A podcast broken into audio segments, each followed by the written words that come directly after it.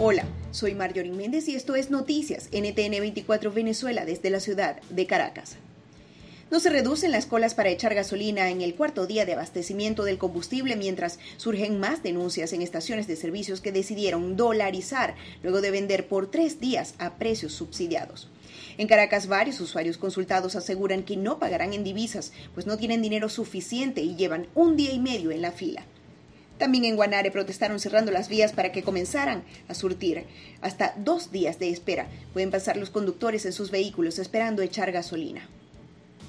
135 casos de COVID-19 en Venezuela en las últimas horas. Maduro dijo que investigan especialmente los focos de Santa Elena de Guairén, donde una comunidad Pemón está infectada, uno en las minas de Baruta, en Miranda, donde varios niños tienen coronavirus, y por supuesto el foco en Maracaibo, Estado Zulia, donde en las últimas horas los propios pacientes denuncian que están confinados y echados a su suerte en el hospital universitarios, mezclados los positivos con los sospechosos. El régimen insiste en tener pruebas de despistaje, tratamiento y camas suficientes para atender a los más graves.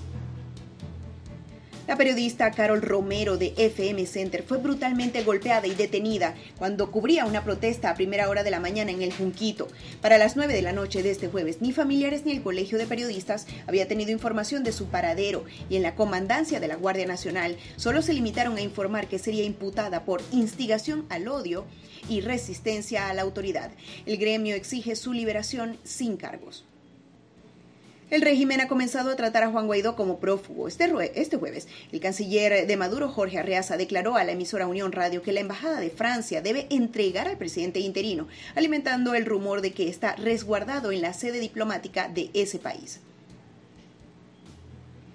El pacto de ayuda humanitaria entre Maduro y el gobierno interino sigue polarizando. El exalcalde Antonio Ledesma condenó el convenio y dijo que es imposible que se confíe en el buen uso que pueda dar el régimen a los insumos que enviará la Organización Panamericana de la Salud.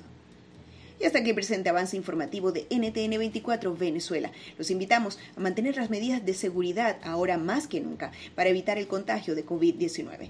Más noticias en nuestro portal ntn24america.com y en todas nuestras cuentas oficiales. Nos despedimos. Quien tuvo el gusto de hablarles, Marjorie Méndez, y en la edición, Eleazar Marín. Hasta pronto.